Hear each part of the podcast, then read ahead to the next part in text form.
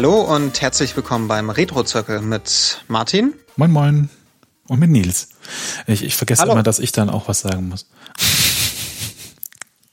ja. wer macht das doch im Fanboys so im Kreis immer so schön. Ja, aber da, zu zweit ist es irgendwie ungewohnt. Zu zweit ist es bei Fanboys auch immer total ungewohnt, weil man immer erwartet, es passiert noch was. Beziehungsweise da fange ich ja immer an und dann warte ich, bis es die Runde gemacht hat und das geht dann viel zu schnell. Nun ja. Ah, okay. ähm, aber wie ihr merkt, äh, wir sind äh, heute wieder äh, bei einer Retro-Retro-Zirkel-Folge. Ähm, wir müssen leider für den Rest des Jahres so ein bisschen ähm, durch unsere Terminkalender bedingt ein, ein, naja, ein, ein Notprogramm fahren sozusagen. Und genau. deswegen sind wir hier wieder abends am Skype, wie früher, schlecht vorbereitet und äh, erzählen euch was über das aktuelle Spiel. Ja, diesmal sogar technisch schlecht vorbereitet. Ja, wir hatten sogar Probleme mit Skype. Also das ist äh, ganz, ganz früher. Ja, genau. Ja, ja. Genau. Ja. Nee, aber genau. Äh, um was geht's denn heute? Ja, ja also Folge 63. Ja. Und ähm, wir können gratulieren. Das Spiel, über das wir reden, erschien im Dezember 1984. Ha. Wird also 30. Hallo. Und es ja, ich dachte mir, als ich gespielt, als ich gespielt habe, so Spiele, die so alt sind wie ich oder nahezu so alt. Ach, du Jungspund. ja, aber trotzdem. Ähm ja, gut. Ja. ja, und es geht um ein Spiel mit Kugeln. Es geht um ein Spiel mit Kugeln. Ja, ähm, nämlich Marble Madness. Marble also um genau Madness. zu sein, Murmeln. Ja. Ähm, hat noch alle Murmeln beieinander, oder wie sagt man auf Deutsch? Nee, sagt man auf Deutsch gar nicht, oder? He lost his marbles. Das ist ja nicht mehr alle Tassen im Schrank. Nee, ja, alle Tassen im Schrank. Ja, ja. Nun ja, aber äh, hier ähm, Marvel Madness, ähm, 30 Jahre alt dieses Jahr, ein Klassiker, ähm, den ich damals, muss ich ja gestehen, auf dem C64 gespielt habe bei meinem Cousin, von dem ich ja auch schon öfter erzählt habe. Ähm, weil für den Amstrad hatte ich das ja nicht, was meine andere Plattform war zu dem Zeitpunkt. Aber war Amstrad eh dieser einer dieser Ports, die man nicht haben wollte? Ja, ja, ja. Also wir reden ja später, glaube ich, noch dann mehr über äh, die Ports, äh, die man haben will und die man nicht haben will. Und Amstrad ist definitiv eins der letzteren. Ja. Ähm, ja, worum geht's in dem Spiel? In dem Spiel, man spielt eine Kugel, die durch ein isometrisches Labyrinth zum Ziel kommen muss. Da genau. gibt's so ein paar Hindernisse und ähm, in der Regel bis auf ein Level rollt man runter. Mhm. Und äh, ja, das ist eigentlich das Spiel. Ja. Sechs Level und ähm, auf dem auf der Arcade hat es halt einen, ähm, einen Trackball als ja. Controller. Was halt sehr cool ist, weil man ja eine Kugel steuert und das macht man halt mit einer Kugel. Das machen wir mit einer Kugel, richtig. Ähm, ja. Ursprünglich sollte dieser Trackball in der Arcade ja ähm, auch noch Force Feedback haben habe ich gelesen. Ja. ja, genau, motorisiert sein, so dass man besser beschleunigen, besser bremsen kann. Ja. Ich weiß nicht, ob das Force Feedback ist oder nicht eher so, du rollst und dann schiebt er den an und wenn du bremst, wird halt nochmal gegengesteuert. So richtig Force Feedback ist das ja nicht, oder? Mm, ich glaube, der, der Unterschied ist jetzt akademisch. Also ähm, äh, äh Force Trägheit hm, ja, keine Ahnung. Also, wie auch immer. Ja, ja, es sollte auf jeden Fall halt irgendwie das Gefühl vermitteln von, äh, ähm, das ist richtig die Kugel, die man steuert. Das musste dann als aus Kostengründen dann allerdings dran glauben, dieses Feature, wenn ich richtig, richtig erinnere. Nee, technische Gründe. Technische, ah, technische. Gründe. Da war irgendwie einer der Kontakte war ähm, einer der Kontakte an dem Ball. Mhm. Hatte wohl nicht so richtig Kontakt ja. Und ähm, das hätte man dann nicht, ähm, da wäre die Ausfallrate sehr wahrscheinlich zu hoch gewesen. Ja, also wahrscheinlich irgendein Schleifkontakt oder so und dann. Ja, ja genau. Mhm. Und der Trackball und der Trackball so hatte wohl schon ist wohl schon immer mal ganz gerne ausgefallen. Ach ja, ja wer diese Arcade Trackballs nicht kennt, also viele kennen das ja nur so von der Maus von diesen Mouse-Trackballs. Das ja. sind dann so ganz winzige Kugeln. So ein Arcade-Trackball hat so einen Durchmesser von, naja, so etwa 10 Zentimetern. Ja, ich hätte mal zwischen 10 und 15 gesagt, so. Also der, ja, ist, schon, genau. der ist schon ordentlich groß. Der ist so faustgroß, würde ich sagen. Ja, da kann man seine Hand ordentlich drauflegen. Hm. Ja, ich habe das tatsächlich mal in der Arcade gespielt mit dem Trackball. Ähm, das oh, ist sehr durchaus, cool. Ich glaube, es war in Portland. Äh, das ist durchaus nochmal ein anderes Feeling so weil ich kannte das halt ja. davor auch nur so von Joystick-Steuerung auf Heimcomputer und ja, ja das ähm, ist dann fast ein anderes Spiel, muss man fast sagen. Ja, finde ich auch. Also ich habe ja einen Arcade-Controller, der auch einen Trackball hat, also einen Arcade-großen Trackball. Mhm. Und das spielt sich schon anders. Ich hätte halt nur nochmal gerechnet, dass beim Automaten nochmal vermutlich doch nochmal ein bisschen was anderes ist. Ja. Es gibt ja irgendwie dann ähm, auf bei den Ports, also zum Beispiel beim, beim Nintendo, da gibt's ja irgendwie auch zwei verschiedene Steuermodi. Irgendwie so den, den 45 Grad und den 90 Grad Modus. Einer davon ja. ist komplett unsteuerbar, der andere ist so leidlich. Ja, ja, ich fand es ging, also der NES-Port geht ja sogar noch. Ja, ja, ja, aber so die Steuerung ja. ist halt im Vergleich zu einem Trackball, äh, da muss man Abstriche machen.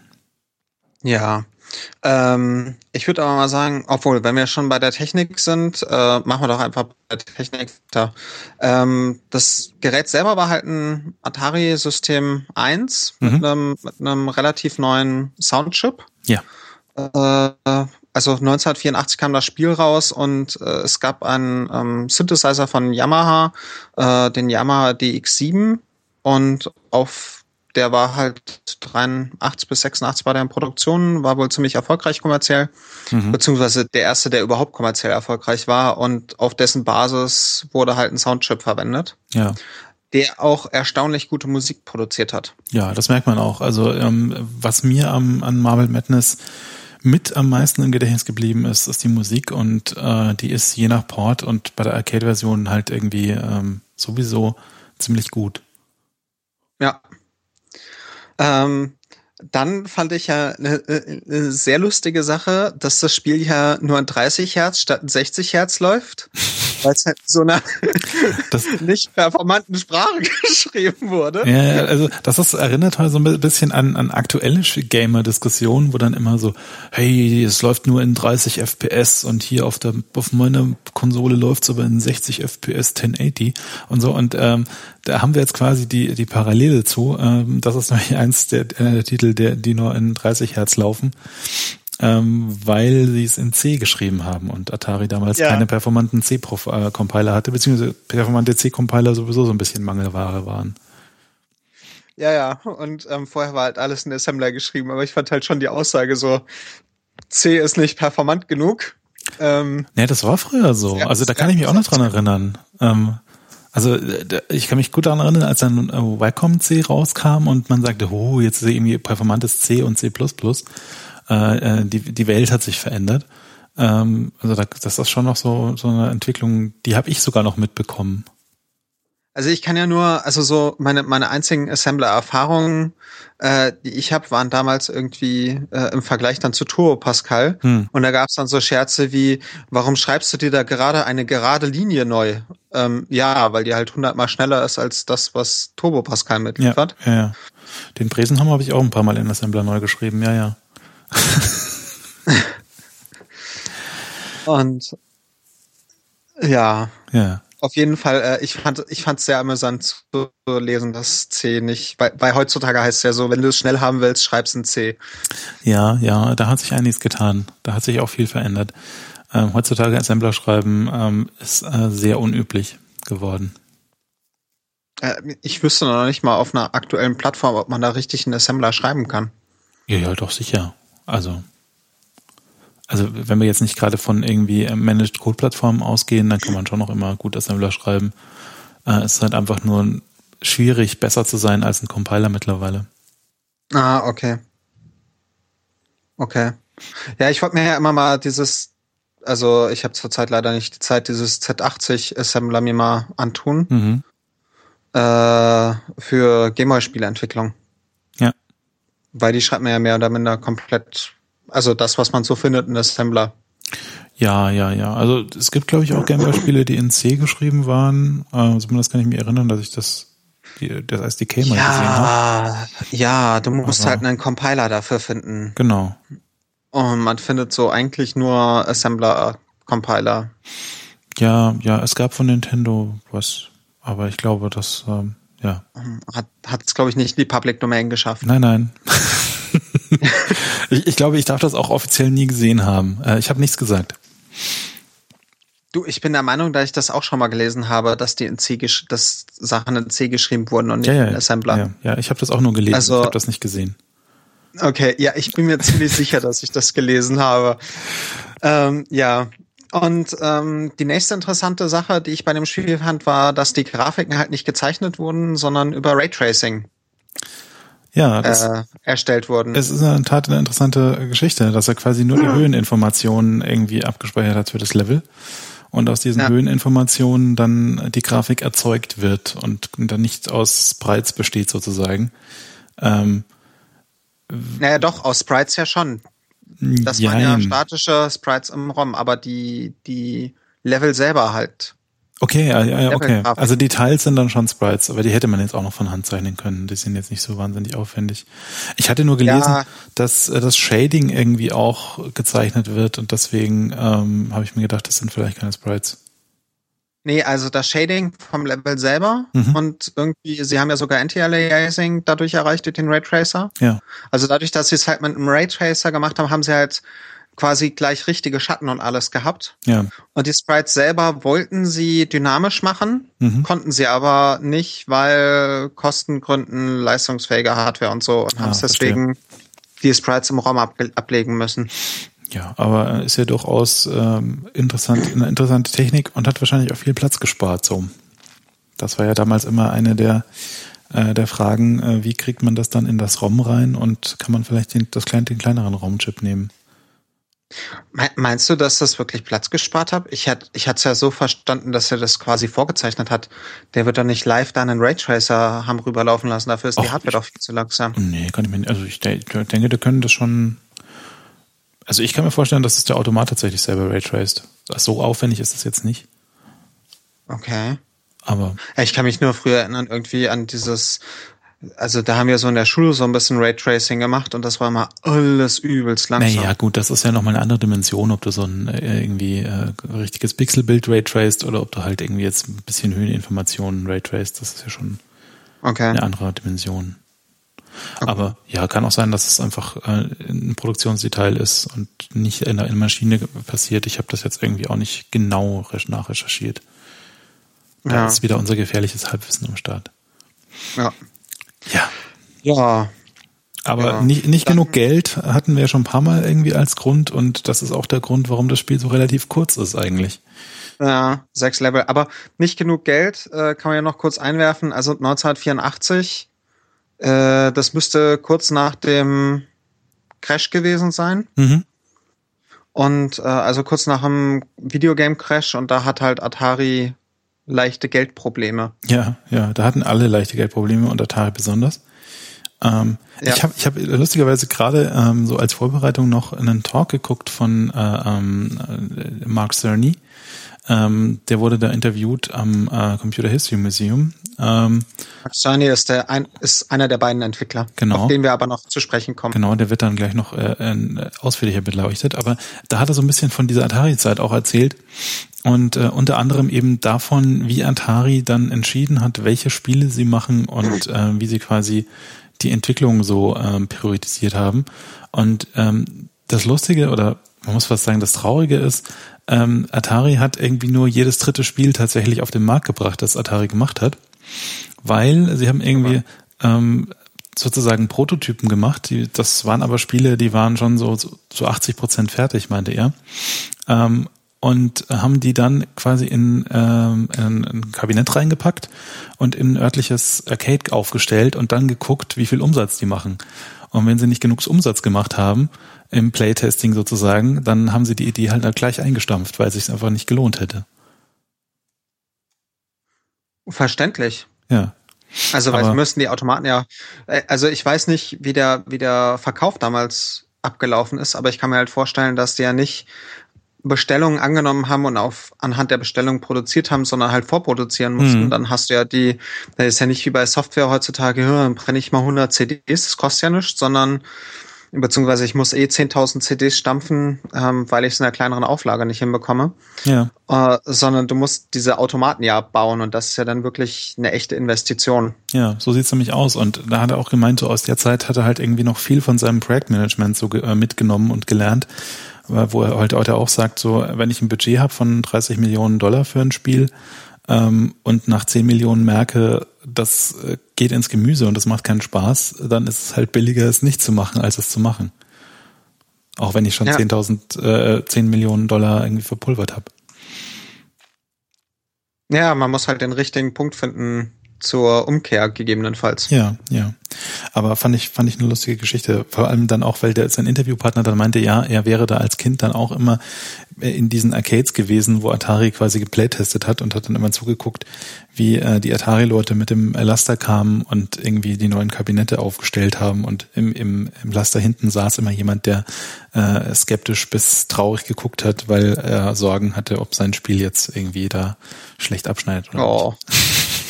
Oh. Ja, so, so war das. Ja. Ja. Ja, heutzutage, heutzutage gibt's ja kaum noch Arcades. Ja, dafür macht man heutzutage irgendwie Playtesting mit Free-to-Play-Titeln äh, ähm, in Kanada oder so. Ja, ja. Oder Neuseeland. Ich glaube, ja. das war auch noch so ein, so ein Land. Ja, ja die suchen sich halt Fall. kleine englischsprachige Märkte aus. Ja, ja, warum auch nicht? Hm. Ja, naja, auf jeden Fall, wir hatten zu wenig Geld und deswegen gab es auch nur sechs Level. Mhm. Also man hätte mehr gemacht, hätte man mehr Geld gehabt. Und ähm, diese sechs Level, um was zur Spieldauer zu sagen, also ich hatte irgendwie mir in zehn Minuten, glaube ich, drei Playthroughs angeguckt. Ja, also wenn man das fehlerfrei performt, dann ist man da in vier Minuten durch. Locker? Äh, zweieinhalb. Zweieinhalb. Ja, also das ist dann, also wenn man alle Abkürzungen nimmt, dann zweieinhalb. Also ich glaube, das dürfte ja. dann schon auf Speedrun-Rekord sein oder so aber.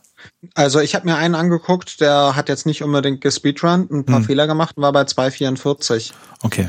Naja, also ob es jetzt drei oder vier sind, ist ja dann auch schon egal. Ähm, es ist auf jeden Fall nicht lange, wenn man da jetzt nicht oft runterfällt. Wobei ich aber interessanterweise, da musste ich an, ähm, äh, über die haben wir noch gar nicht gesprochen, es gibt ja diese Doku 100 Yen. Mhm. Und ähm, da erzählen sie ja, dass sie ja quasi, dass diese 100 Yen für drei Minuten gerechnet sind. Ja. Das halt, wenn du 100 Yen einwirfst, dass du im Schnitt drei Minuten Spielspaß rausbekommst. Mhm. Und dass du bei Marvel Madness ja quasi genau diese drei Minuten hinkriegst, selbst wenn du das Spiel schaffst. Ja, ja. Also das ist äh, in der Tat dann eher so ein Münzengrab, glaube ich. Ich weiß nicht, wie viel Leben hat man immer in der Arcade-Version? Unbegrenzt. Ach ja, klar, das läuft ja über die Zeit. Du hast ja, du hast ja nur Zeit. Also du ja, hast, das haben wir noch gar nicht erwähnt, man hat halt Zeit. Und äh, wenn man halt irgendwie stirbt, weil man runtergestoßen wird, runterfällt, weil man zu blöd ist, in Säurepfützen rein fällt, runtergehämmert wird oder sonst wie stirbt in einer sehr schönen Animation für die mhm. damalige Zeit.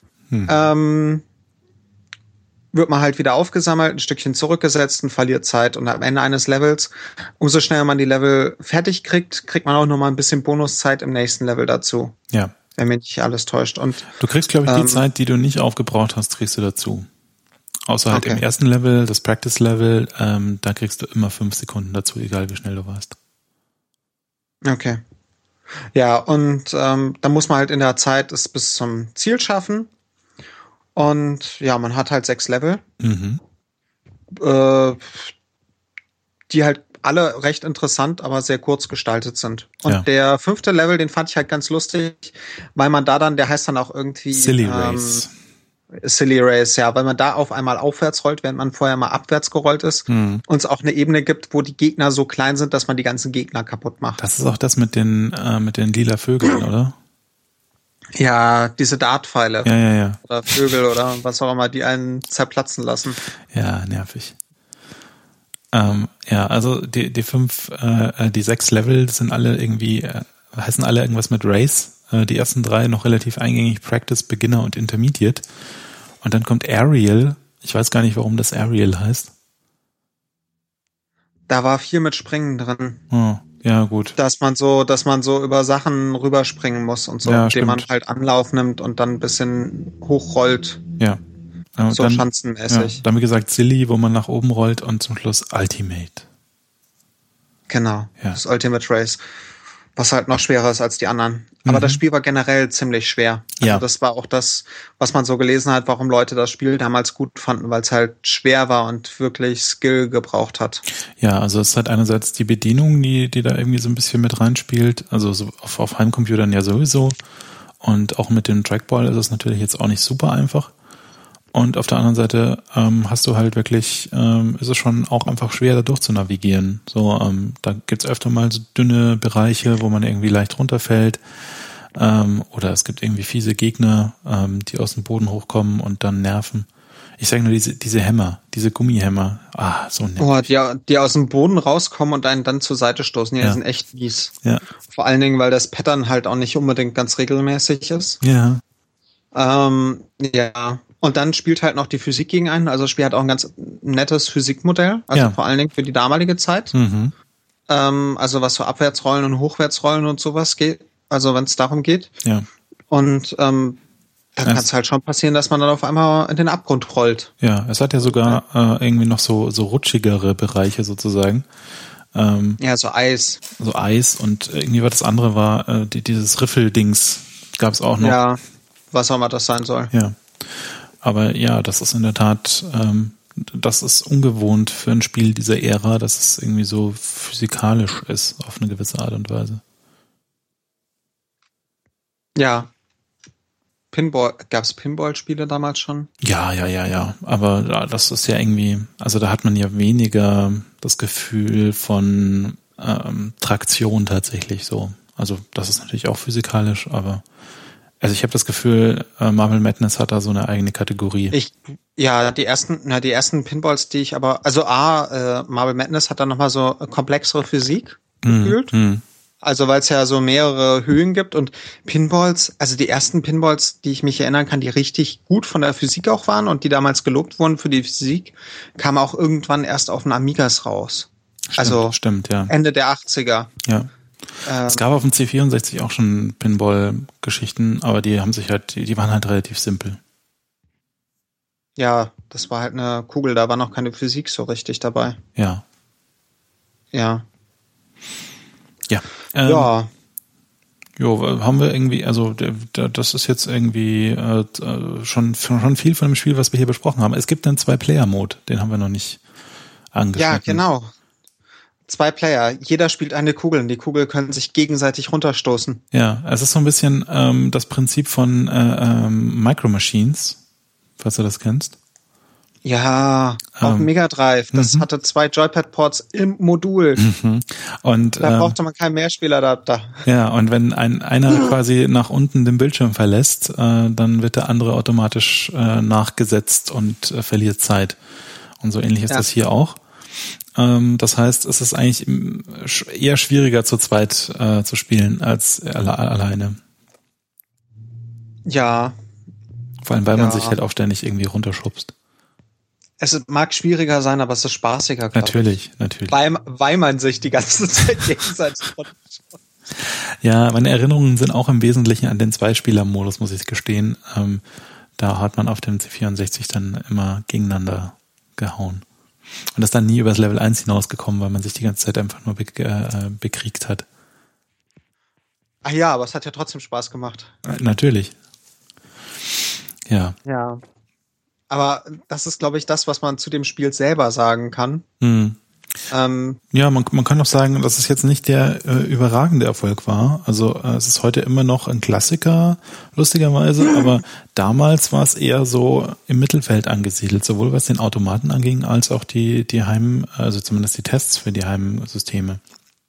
Ja, also es wurden damals halt 4000 Automaten verkauft. Hm. Ähm, und das ist wohl sehr schnell auch auf Platz 1 so in den Rankings hochgestiegen, war aber schon in Woche 7 auf dem absteigenden Ast. Ja. Und Mark Cerny meinte wohl dazu selber, naja, der Grund ist halt einfach, dass das Spiel zu kurz ist. Ja.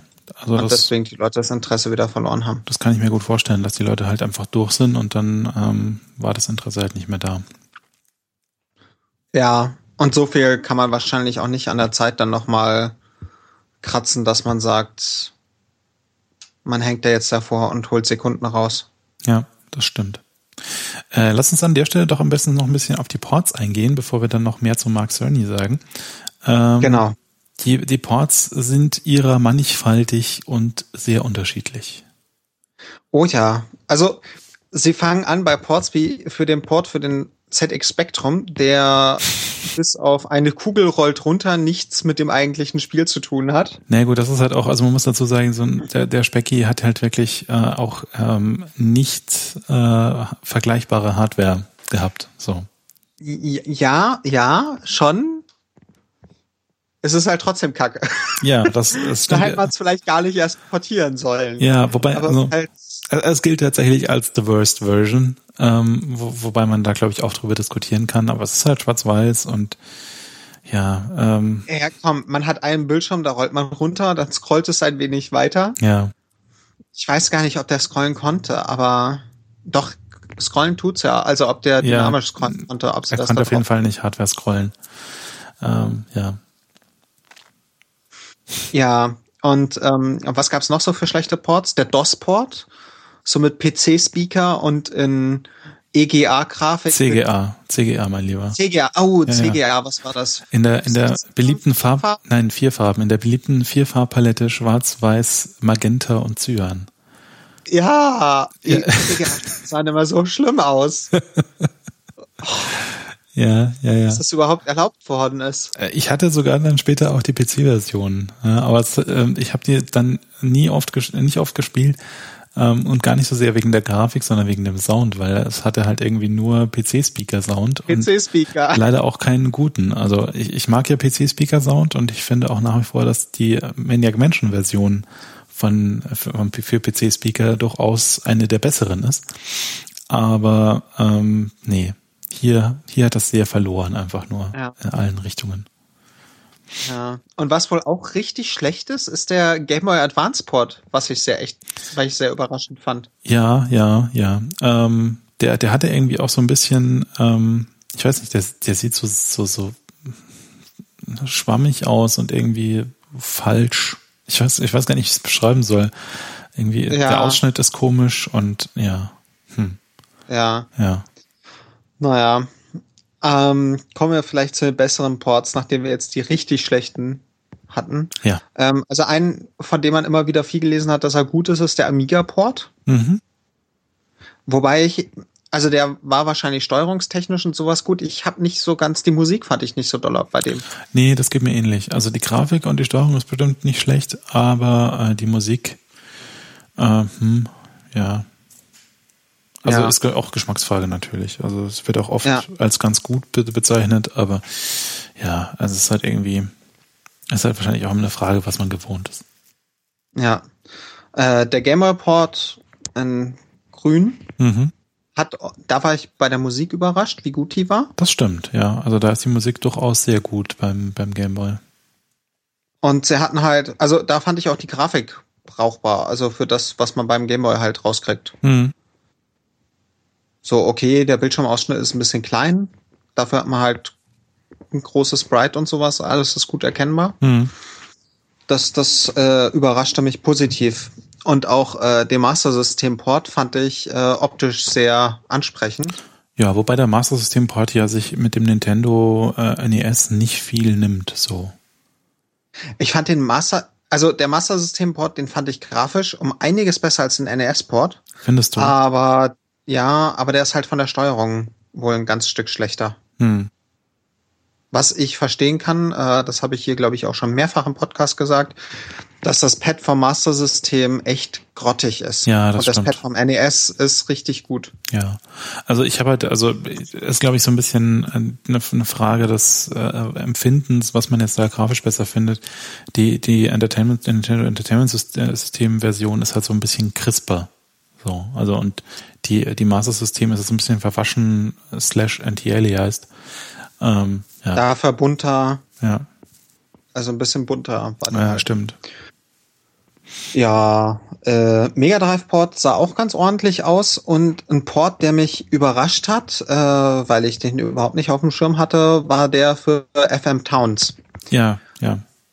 Ähm, FM Towns, jetzt hätte ich nochmal nachschauen müssen. War das eine, das war die Konsole, oder? Das war doch der Nachfolger von der PC Engine, wenn mich nicht alles täuscht. Äh, ja, das ist, glaube ich, so. Weit. Nee, das war ein Rechner. Nee, das war ein, nee, das war ein Computer.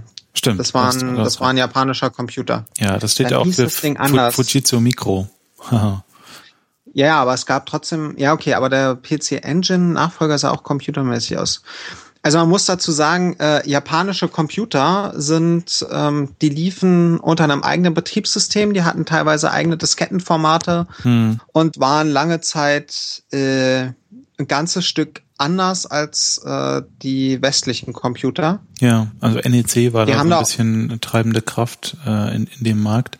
Ja, ähm, also die, die haben halt versucht, eigene Standards zu setzen und ähm, wurden halt auch ordentlich vom Wirtschaftsministerium durchsubventioniert, die entsprechenden ah. Firmen. Und man hat das versucht, ähm, quasi auch bürokratisch zu lenken. Man wollte da halt ähm, was tun und ordentlich so weltwirtschaftlich dastehen, mhm. aber mhm.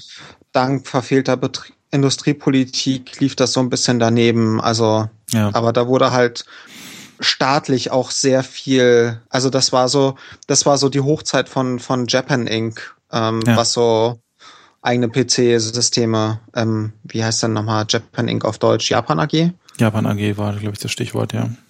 Ja, genau. Also FM Towns ist zwar später, das ist, ähm, obwohl, gar nicht wahr. FM Towns ist ja Ende, Ende der 80er. Hm. Ende der 80er und ja. ähm, hatte ein eigenes Betriebssystem. Später lief dann auch Windows 95b drauf. Ja. Ja, unter der, unter der Haube war das im Wesentlichen 386er. Ähm, und da hat man halt quasi ein eigenes Betriebssystem auf DOS-Basis draufgehauen. Genau.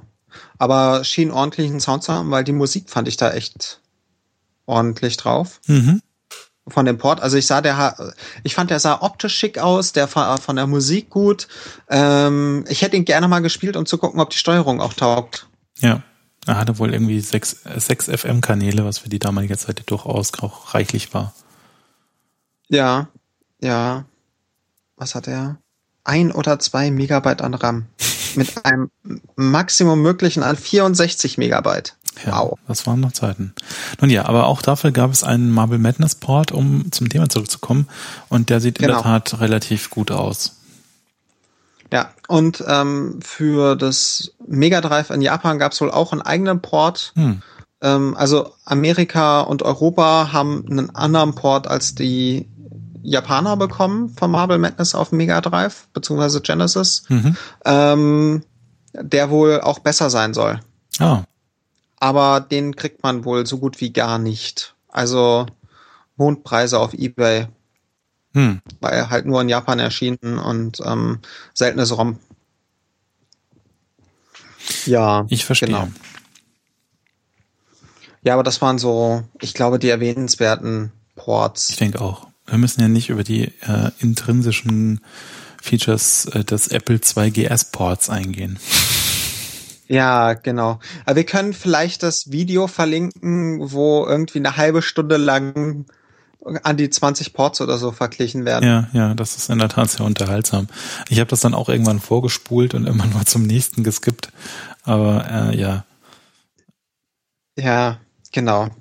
Ähm, dann würde ich mal sagen, kommen wir jetzt mal zu Mark Cerny, den wir ja schon öfter erwähnt haben. Genau. Also wir sagen wir mal so, es gab zwei Entwickler, Mark Cerny und Bob Flanagan. Bob Flanagan hat das Physikmodell entwickelt. Mhm.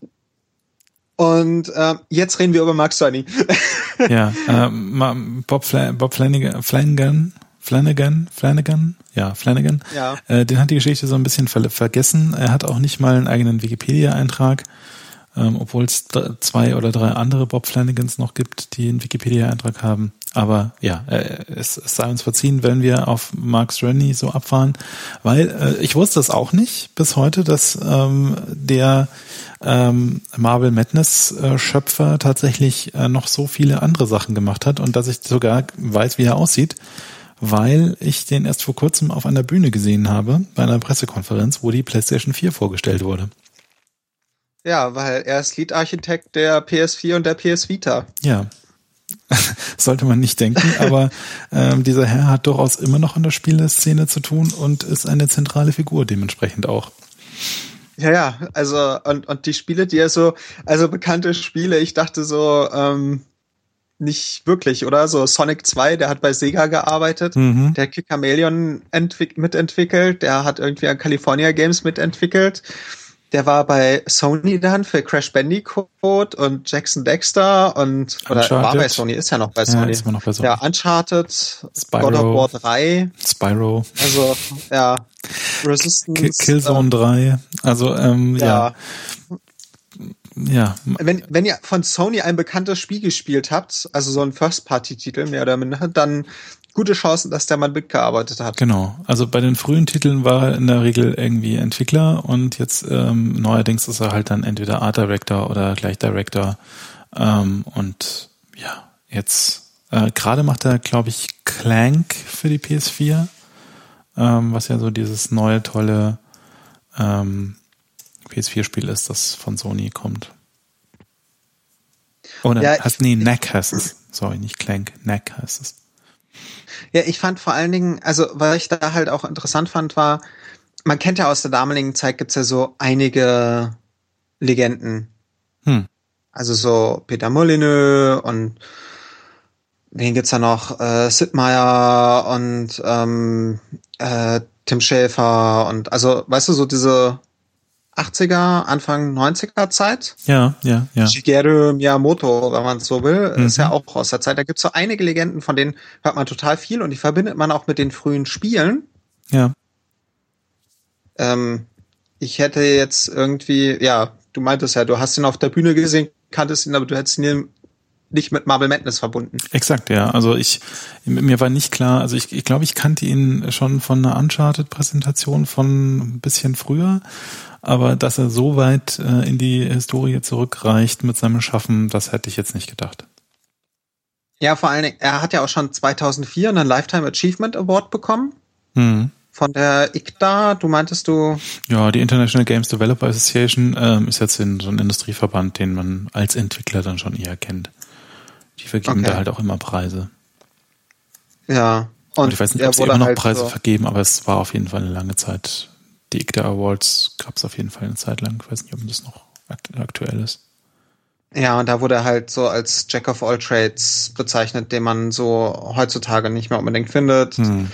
Mit, also der halt ähm, Game Design kann. Und 2010 kam er dann in die Academy of Interactive Arts and Science Hall of Fame. Ja. Habe ich jetzt so auch noch nicht gehört. Ähm, hörte sich wichtig an. Ja, ja, geht so, geht so.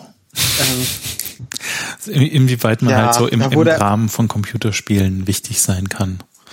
Ja, ja, natürlich. Da wurde er als moderner Da Vinci bezeichnet. Ja, ist ein bisschen also, dick aufgetragen, ähm, glaube ich. Aber ähm, es ist, ja, also ihm sei die Ehre nicht genommen, aber moderner Da Vinci ist immer so eine. Hm. Ja, aber er scheint so einer der ganz großen Ansicht zu sein in der, in der, im Computerspielbereich. Ja er hat auf jeden Fall sehr viel, äh, in sehr vielen Projekten seine Finger drin gehabt. Ja, vor allen Dingen in vielen bekannten Projekten. Ja. ja. Also es gibt ja schon so Entwickler, die seit 20 Jahren auf dem Markt sind, die dann irgendwie unbekannte Sachen. Ähm, wie heißt nochmal der andere, äh, wie heißt der ehemalige Kollege von Carmack, der andere John? Romero? Ja. Der ja, der, der zwar, naja, John Romero war ja groß und dann hat er ja seine eigene Firma aufgemacht und irgendwie. Nee, ist vielleicht ein ganz gutes Beispiel. Weil, oder ja, so. Ja, es ist ein ganz gutes Beispiel, weil ich glaube, also das, das Geheimnis von Mark Cerny könnte doch auch sein, dass er halt ähm, die Titel, die ähm, schlecht waren, frühzeitig abgebrochen hat und dafür halt eine gute Nase hat. Äh, und genau das unterscheidet ihn halt in, an, in dem Bereich jetzt von John Romero, der halt irgendwie dann Daikatana jahrelang macht und dann rausbringt und ähm, sich auslachen lassen muss dafür. Ja. Oder die armen Entwickler von, ähm, wie hieß das ewige Vaporware-Spiel? Duke Nukem 3D. Ja, also man muss ja fast fragen, welche Entwickler. Da gab es ja auch so drei Teams, die dran gearbeitet haben, glaube ich. Aber ja, Spiele, die man besser abgebrochen hätte. Ja, Duke Nukem Forever. Ähm, begraben. Duke Nukem Forever, genau. 3D mhm. war ja der. 3D kam ja. Ja, ja. ich, ja, ich war nie ein großer Fan davon, aber mhm. es gibt genug Leute, die es toll fanden. Ja, ja. Ja. Ähm, ja. Mike Cerny, äh, Mark Cerny sollte man mal googeln. Äh, es gibt durchaus einige lesenswerte Interviews mit ihm oder sehenswerte Interviews. Und ähm, ja, ein Gesicht, das man erkennen könnte. Ja, und er hat, wie gesagt, bei Marvel Madness mitgearbeitet und auch äh, damals schon interessante Entscheidungen getroffen. Ja. Fand ich. Also sowas wie eben dieses, naja, ich kann nicht so richtig gut malen, also äh, machen wir das mit dem Level-Design über Raytracing. Ja. Hat dann auch in, in dem Interview, das ich geguckt habe, so erzählt, dass halt äh, diese, diese Phase, wo sie dann tatsächlich Artists und Musiker und so hatten, die kam halt dann erst später. So, also ähm, so die frühe Atari-Zeit oder die mittlere, mittlere bis frühere Atari-Zeit, ähm, da war halt viel ähm, Developer-Art am Start. Das sieht man ja auch im Zweifel. Ja, ich finde das, heutzutage hatte man das so bei der, bei der frühen iPhone-Zeit, hm. wo ja auch diese ein, ein Mann-Entwickler-Studios hatten, die dann reich im App Store wurden und inzwischen äh, fällt das, glaube ich, auch in die Kategorie unmöglich oder nahezu unmöglich. Ja, Außer du ja. hast eine echt gute Alternatividee, wie du es darstellen kannst. Ja, ja. Auch da setzt eine Professionalisierung ein, durchaus. Setzt ein, meinst du nicht, die hat schon längst eingesetzt? Also die ist ja, äh, voll im Gange. Immer die Frage, aus welcher Perspektive man da drauf guckt. es gibt schon noch genug Schrott auch. Ähm, aber ja, es gibt auf jeden Fall viel mehr ja. gute Sachen auch. Ja, also naja, der Schrott kommt halt nicht mehr. Also diese diese Ein-Mann-Spieler haben es halt echt schwer. Die kommen halt gegen die anderen Sachen nicht an, weil die halt viel besser aussehen, meine ich. Ja, das stimmt. Nun ja, ähm, ich denke, an dieser Stelle haben wir dann auch äh, ausreichend äh, Marble Madness und seinen Schöpfer behandelt. Genau und äh, können zu der Rubrik kommen, äh, die sich an jede äh, Retro-Zirkel-Folge anschließt, nämlich was gibt es denn beim nächsten Mal? Und ähm, es ist jetzt keine große Überraschung mehr, weil wir es, glaube ich, schon seit zwei Folgen ankündigen. Ähm, aber ja, du hast ja, die Ehre. Äh, ja, genau. Wir spielen ähm, eins der epischeren Spiele in der Videospielgeschichte. Mhm. Äh, Final Fantasy VI äh, das Final Fantasy mit dem größten Cast. Ich glaube, bis zu 14 Charaktere. Am zwischenzeitlich spielt man auch drei Teams gleichzeitig. Holla die Waldfee. Ähnliche Sachen. Mhm. Ja, genau. Ähm, ellenlang. Äh,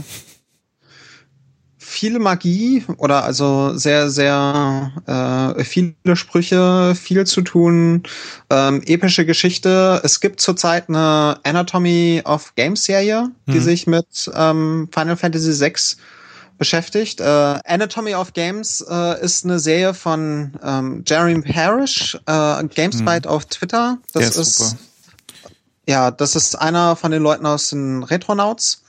Und äh, in den Anatomy of Games nimmt er halt alte Spiele sehr ordentlich auseinander, so Level für Level, erklärt, was so gut ist am Levelaufbau von Super Mario Bros. zum Beispiel. Hm.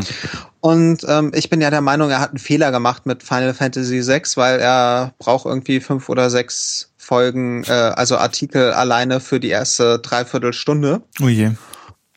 Ja, ist jetzt bei Artikel 7 und ein Figaro angekommen. Mhm. Du hast, du meinst also, er hat einen Fehler gemacht und nicht wir. Äh, nein, nein, er hat, er, vielleicht wir auch, aber wir können schummeln, er nicht. Ja, da hast du recht.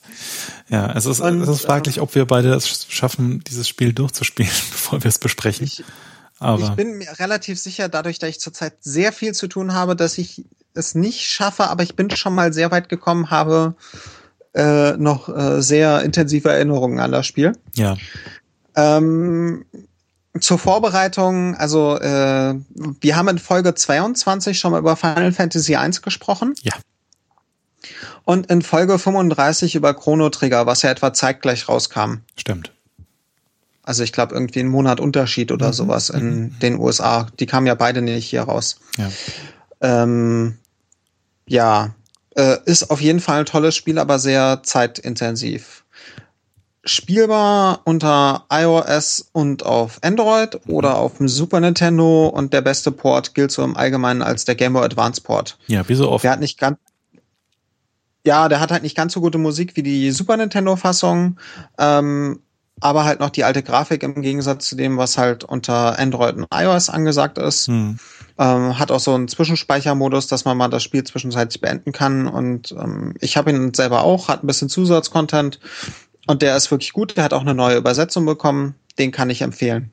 Hm. Ah ja, wo wir bei iOS und Android sind. Ähm, für iOS und Android sind inzwischen Dragon Quest 1 und 2 rausgekommen. Oh. Und ähm, auf Android ist jetzt auch Secret of Mana rausgekommen, was äh, dadurch, dass der iOS-Port nie angepasst worden ist auf die größeren Telefone, sprich hm. größer als iPhone 4S, hm. äh, sogar besser ist, weil der halt den Bildschirm komplett ausfüllt. Hm. Sachen gibt's. Ja, ja, ja. Aber es hat halt auch nach äh, zwei oder drei Jahren Verzögerung auch unter Android rausgekommen. Ja, Äh, ja, aber Dragon Quest 1 und 2, die sind auch bezahlbar. Ich glaube irgendwie sowas 2,39 oder sowas. Hm.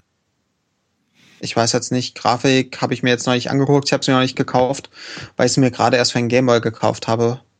Eins bis drei. Da wollte ich jetzt nicht gleich nochmal auf Android nachkaufen. Verstehe. Nun ja, es gibt also viel auf den Telefonen zu spielen. Äh, gerade genau. solltet ihr euch dann aber erstmal auf Final Fantasy VI äh, irgendwie konzentrieren, weil darüber reden wir nächstes Mal.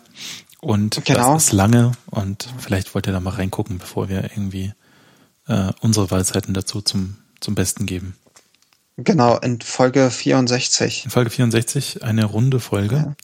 sozusagen. Genau. Ähm, ist eigentlich ein bisschen schade, dass wir kein N64-Spiel machen in der Folge. Das habe ich mir auch schon gedacht. Eig ja. Eigentlich hätte man ja ein N64-Spiel machen ja, also müssen. Eigentlich hätten wir Super Mario 3D Dings die machen sollen. Aber Super Mario 64. Ja. Ja, ja. Meinst du, wir machen dabei Folge 128 ein Dreamcast-Spiel? Hm. Mal sehen, hm. mal sehen, es bleibt spannend. Ähm, ja. aber erstmal gibt's jetzt Final Fantasy VI nächstes Mal.